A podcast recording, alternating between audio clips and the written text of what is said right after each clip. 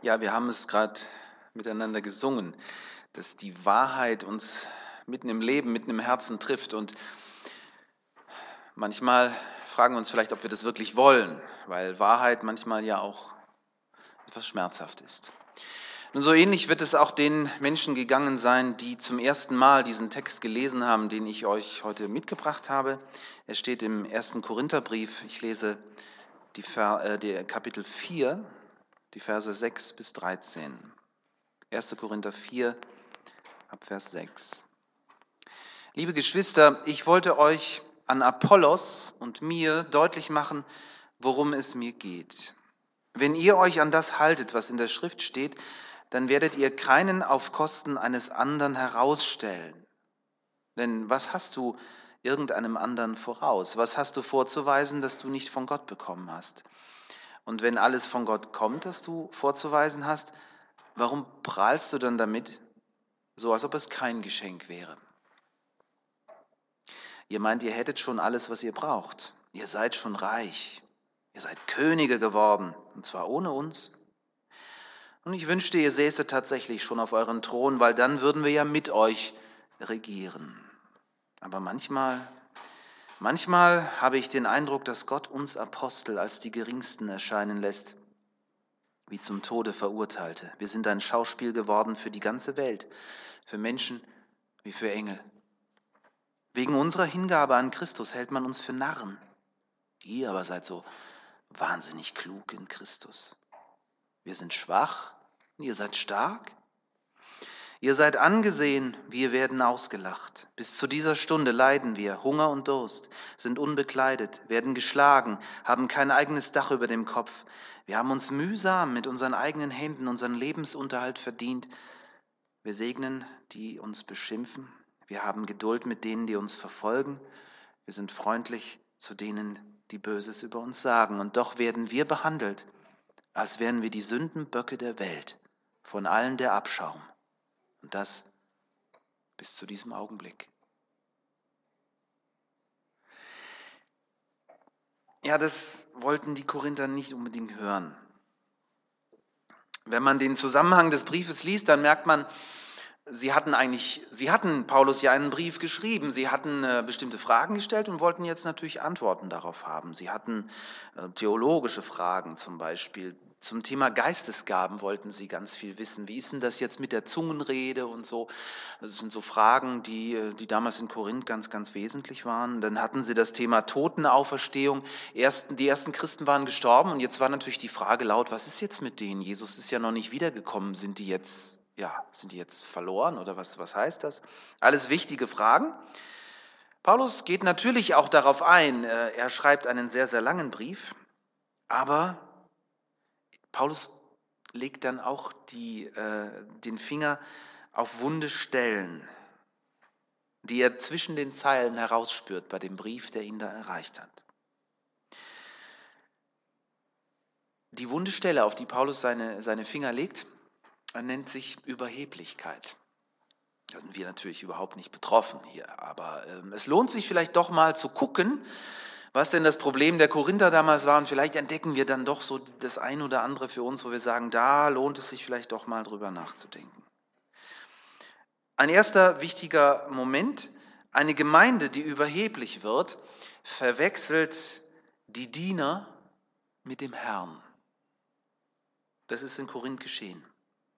Paulus war drei Jahre dort ungefähr, dann hat er eine neue Berufung angenommen und dann kommt ein anderer, der praktisch äh, die Gemeinde anfängt zu prägen. Er ist ein äh, Zeitgenosse von Paulus, er ist auch Jude, aber er hat natürlich seinen ganz eigenen Stil. Sein Name ist Apollos.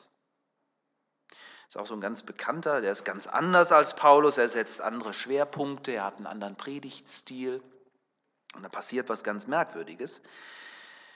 Die einen sagen, wir wollen unseren Paulus wieder haben, weil der hat es richtig gesagt. Und die anderen sagen, gut, dass Paulus weg ist, jetzt haben wir endlich mal den richtigen Prediger, den wir immer schon gebraucht haben.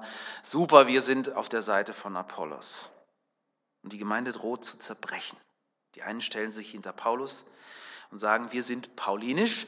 Und dann wollen sie für sich sein. Und äh, die anderen, die sagen, wir sind apollisch. Und dann kommt der Petrus da auch noch rein, das macht der Zusammenhang des Briefes deutlich. Also das, das ist unglaublich, ja. Innerhalb sehr, sehr kurzer Zeit ist die Gemeinde dabei, plötzlich aus drei Gemeinden zu bestehen. Wir erkennen hier den eigentlichen Grund für Gemeindespaltung. Deswegen sind diese neutestamentlichen Briefe auch so wichtig für uns. Das erklärt uns, warum es so viele christlichen Kirchen und Gemeinden gibt. Und das splittert sich ja immer weiter auf. Gell? Immer da, wo Menschen eine, einen besonders Wahrheitsmoment erkannt haben, da gründen sie eine neue Gemeinde. Es, sind, es geht immer los mit, mit den äh, Gründern, ja, mit den charismatischen Persönlichkeiten, die setzen Schwerpunkte oder deuten Missstände an, aber sie wollen nicht die Trennung, sie wollen nur was verbessern. Aber ihre Nachfolger machen genau das, die reißen alles auseinander. Die Kirchengeschichte ist ein beredtes Beispiel davon. Martin Luther wollte niemals eine eigene Kirche gründen. Ihm ging es darum, dass er bestimmte Dinge angeprangert hat, die nicht okay waren, Praktiken und Lehren, die in eine gefährliche Schieflage geraten waren. Das wollte er verändern.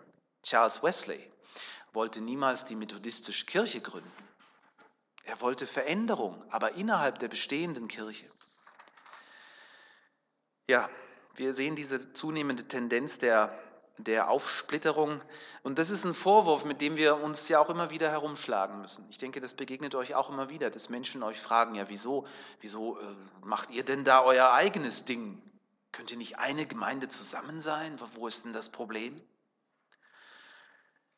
Paulus versucht, die Spaltung, die sich abzeichnet in Korinth, zu verhindern, indem er sowohl seinen Fans als auch der Gegenpartei den Wind aus dem Segel nimmt. Er steigt bewusst von dem Podest herunter, auf das man ihn stellen will. Apollos, schreibt er, und ich sind nur Diener. Auf das Podest aber gehört jemand anders, nämlich Jesus Christus. Hier müssen nicht nur Pastoren und Gemeindeleiter wachsam sein. Ich finde, das fängt schon viel, viel früher an. Auch als Mitarbeiter müssen wir weise damit umgehen, dass wir, und das ist eben normal, immer, egal was wir machen, miteinander verglichen werden.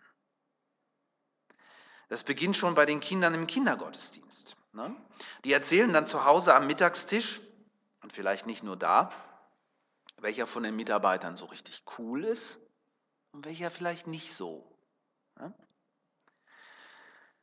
Und da müssen wir als Eltern, glaube ich, ein, ein erstes Verständnis dafür wecken, dass eben jeder seine Begabungen hat, seine Stärken, aber auch seine Schwächen. Jeder. Keiner kann alles. Und deswegen gehören wir ja zusammen, deswegen sind wir ja Gemeinde. Ein ganz wichtiger Punkt, glaube ich, nicht nur für Korinth, sondern generell immer wieder auch für uns darauf zu achten, zu lernen, nicht überheblich zu werden. Eine Gemeinde, die überheblich wird, verwechselt die Diener mit dem Herrn. Ein zweiter Gedanke. Paulus schreibt, was hast du vorzuweisen, dass du nicht von Gott bekommen hast? Hier haben wir ein zweites Kennzeichen einer überheblichen Gemeinde. Sie verwechselt, den, äh, ähm, sie verwechselt die Gabe mit dem Geber. Sie vergöttert die Gabe und vergisst, wer sie geschenkt hat. Und zwar in dem Sinne, ja, dass diese Gabe dann auch mit der Person verknüpft wird, der sie anvertraut worden ist. Und anvertraut ist das richtige Wort. Paulus bemüht sich zu erklären, dass jede Begabung von Gott gegeben ist. Jede. Das ist nicht auf unserem Mist gewachsen, was wir da so vorweisen und wo wir uns vielleicht vorne hinstellen und ganz was Tolles machen. Ja? Natürlich ähm, ist es wie mit einem Muskel, den man hat. Wenn man den nicht trainiert, dann, dann kann man mit der Gabe bzw. mit dem Muskel auch nicht so viel anfangen. Ja? Das greift also ineinander. Es hat immer auch was damit zu tun, was wir daraus machen. Aber die Anlagen an sich, die sind doch geschenkt, sagt Paulus. Vergesst es nicht. Ich glaube, da müssen wir uns auch mal wieder dran erinnern lassen. Unsere Intelligenz ist geschenkt. Das Privileg, in einem Wohlstandsland wie Deutschland zu leben, in Europa zu leben, ist doch geschenkt. Alles, was wir sind und haben und alles, was wir können, können wir doch, weil, weil, weil Gott gnädig ist und weil er es uns in seiner Souveränität geschenkt hat. Andere können gerade das vielleicht nicht. Und das sollte uns nicht stolz machen, sondern dankbar. Das ist der zweite Gedanke, den Paulus hier ganz stark in den Vordergrund ähm, stellt eine Gemeinde, die überheblich wird, Christen, die überheblich werden, verwechseln die Gabe mit dem Geber. Das Thema Dank und Ja der Dankbarkeit, in dem wir uns ja auch befinden, das immer wieder auf, auch, äh, auch aufleuchten will ähm, in diesen nächsten Wochen und Monaten, will uns da helfen und unterstützen. Vielleicht auch neu dankbar zu werden, auch für das, was wir bisher so für selbstverständlich gehalten haben, ja, dass wir bestimmte Begabungen haben und dass wir vergessen haben, von wem sie eigentlich kommen. Ein dritter und abschließender Gedanke. Paulus schreibt, ihr meint, ihr hättet schon alles, was ihr braucht. Das ist das dritte Kennzeichen einer überheblichen Gemeinde, dass sie selbst zufrieden geworden ist, dass sie in ihren eigenen Saft schmort und es nicht merkt. Und das betrifft natürlich weniger Gemeinden ähm, wie uns hier in Hohenacker oder in Backnang, die sowieso eher eine kleine äh, Zahl haben, wo man sagt, naja, wir sind froh, dass wir einander haben, gell? Das betrifft natürlich die ganz großen Gemeinden, die so auseinanderbersten, die regelrecht äh, vor Wachstum nicht wissen, wohin. Die gibt es ja auch, auch wenn es nicht mehr so viele sind. Korinth war eine solche Gemeinde. Aber ich glaube, im Kleinen besteht auch für uns die Gefahr. Deswegen äh, ist es wichtig, darüber mal nachzudenken. Bin ich selbst zufrieden geworden mit dem, was ich lebe, mit dem, was ich mache? Bin ich zufrieden in meiner eigenen kleinen heilen Welt? Und vergesse die Nöte und vergesse das, was die Menschen um mich herum wirklich bewegt, was, was in der Welt passiert. Korinth ist so. Die haben großartige Geistesgaben, die feiern fantastische Gottesdienste, die erleben innerhalb einer relativ kurzen Zeit ein enormes Wachstum und Gott segnet spürbar. Ja, wenn eine Gemeinde wächst, dann hat man immer so dieses Gefühl, alles ist in Ordnung. Das muss aber nicht so sein. Naja, und außerdem ist die Gemeinde finanziell unabhängig, das, das weiß man, weil Korinth war ähm, eine sehr reiche Stadt. Die meisten Mitglieder haben ein Leben geführt, wo sie sich körperlich nicht anstrengen müssen. Der ähm, griechisch geprägte Römer der damaligen Zeit, der hatte seine Sklaven, der musste eigentlich gar nichts machen. Der hat einfach sein Leben genossen. Ne? Luxus und Komfort ist das Segen Gottes, ne? oder? Kann man ganz schnell natürlich auch so verstehen. Und so leben die Korinther im Segen des Herrn. Sie fühlen sich wie Könige. Sie erleben den Himmel auf Erden. Ich übertreibe jetzt mal so ein bisschen, aber ich mache es nur, weil ich es versuche, in, in, unsere heutige, in unseren heutigen Kontext zu übersetzen. Da sind gute Kontakte zu den politischen Vertretern der Stadt. Vielleicht hatten die die damals auch. Da gibt es Auftritte in den Medien. Ha, so macht Christsein richtig Spaß. Ja, super. Und was soll falsch daran sein? Jesus hat doch gesagt, der christliche Glaube werde die Welt durchdringen wie Hefe den Teig. Hat er nicht davon gesprochen, dass das Reich Gottes bald kommen würde? Hat er. So, jetzt schau hin, hier ist es. Doch toll.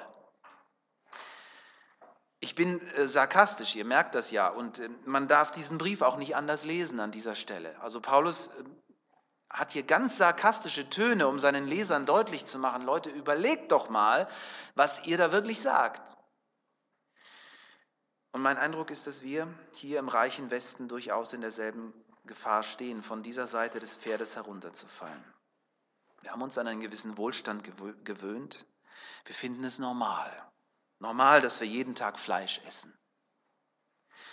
Ähm, wir haben mal eine Umfrage gemacht, äh, damals habe ich noch bei, bei Greenpeace mitgemischt und dann sind wir auf die Straße und haben mal eine Umfrage gemacht, wer isst jeden Tag Fleisch? Und dann gab es Leute, die haben gesagt, nein, ich esse nicht jeden Tag Fleisch, ich esse manchmal auch einfach nur Wurst und Aufschnitt. Ja.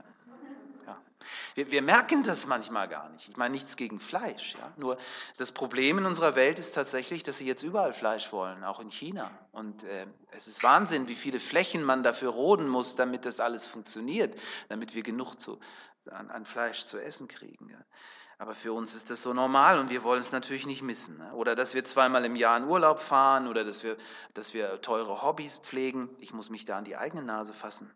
Dass wir eine erstklassige medizinische Versorgung haben, dass, dass wir unser Leben verlängern können.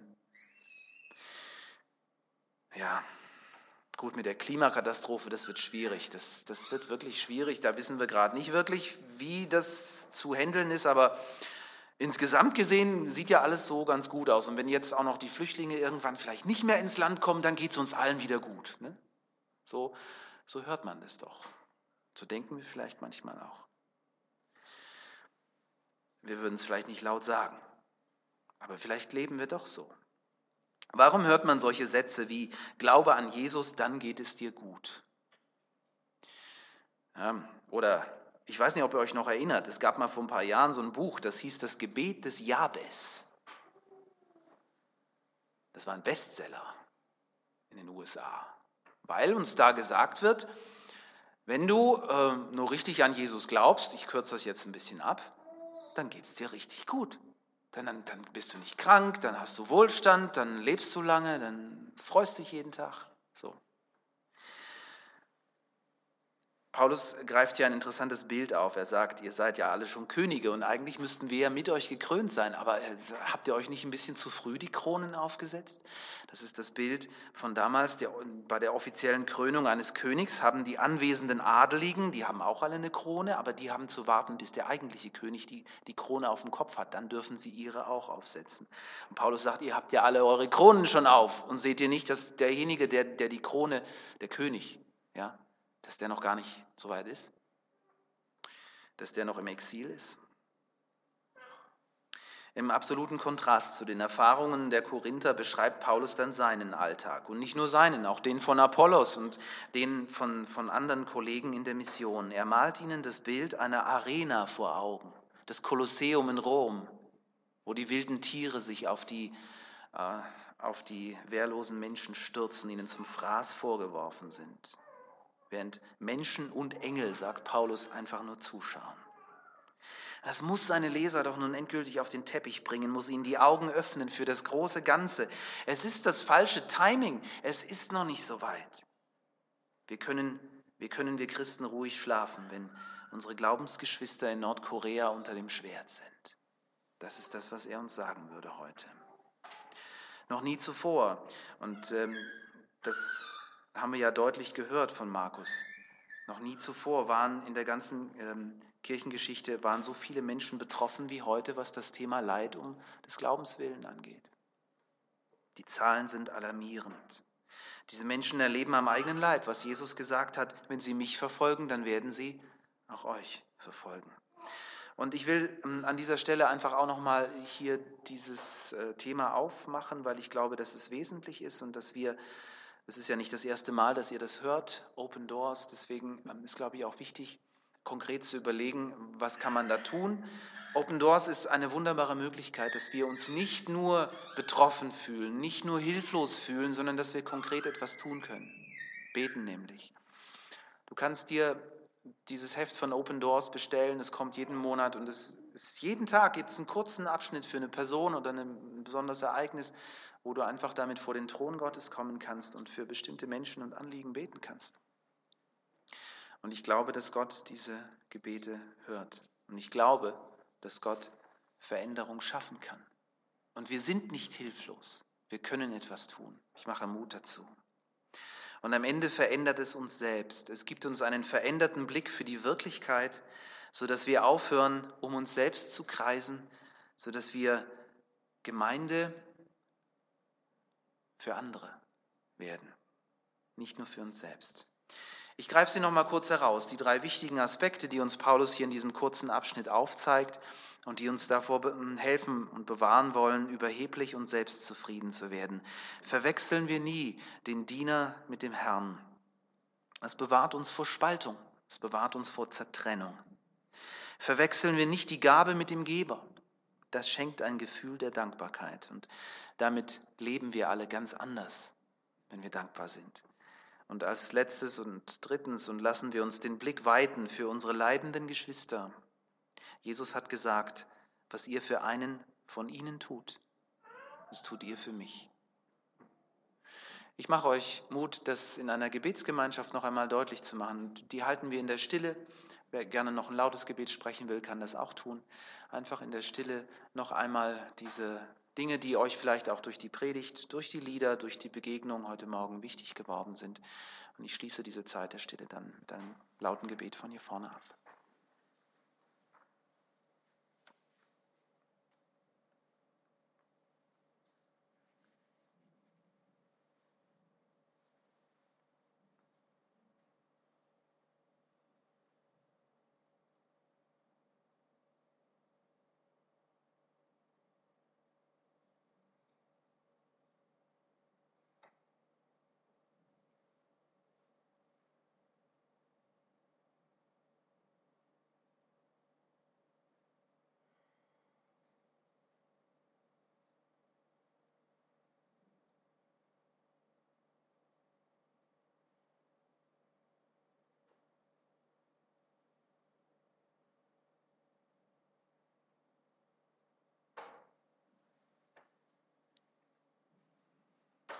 Herr Jesus Christus, wir danken dir von Herzen für dein Wort.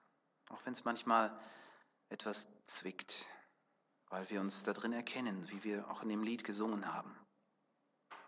Aber es ist so wichtig, dass wir uns dem stellen und danke, dass wir das nicht alleine tun müssen, sondern dass du uns an die Hand nimmst, dass du gnädig bist, dass du uns Mut machst zur Veränderung. Das müssen wir auch nicht alles von heute auf morgen schaffen. Danke für deinen Heiligen Geist, den du uns schenkst und der uns dabei helfen will, der uns auch immer wieder erinnern will an das, was du uns sagst. Danke dafür. Amen. Erinnern wollen wir uns gleich auch an das, was Jesus für uns getan hat. Wir tun das, wenn, wenn wir das Abendmahl miteinander feiern. Und wir wollen vorher ähm, ein Lied singen, das diesen Herrn, der sein Leben für uns gab, noch einmal anbetet.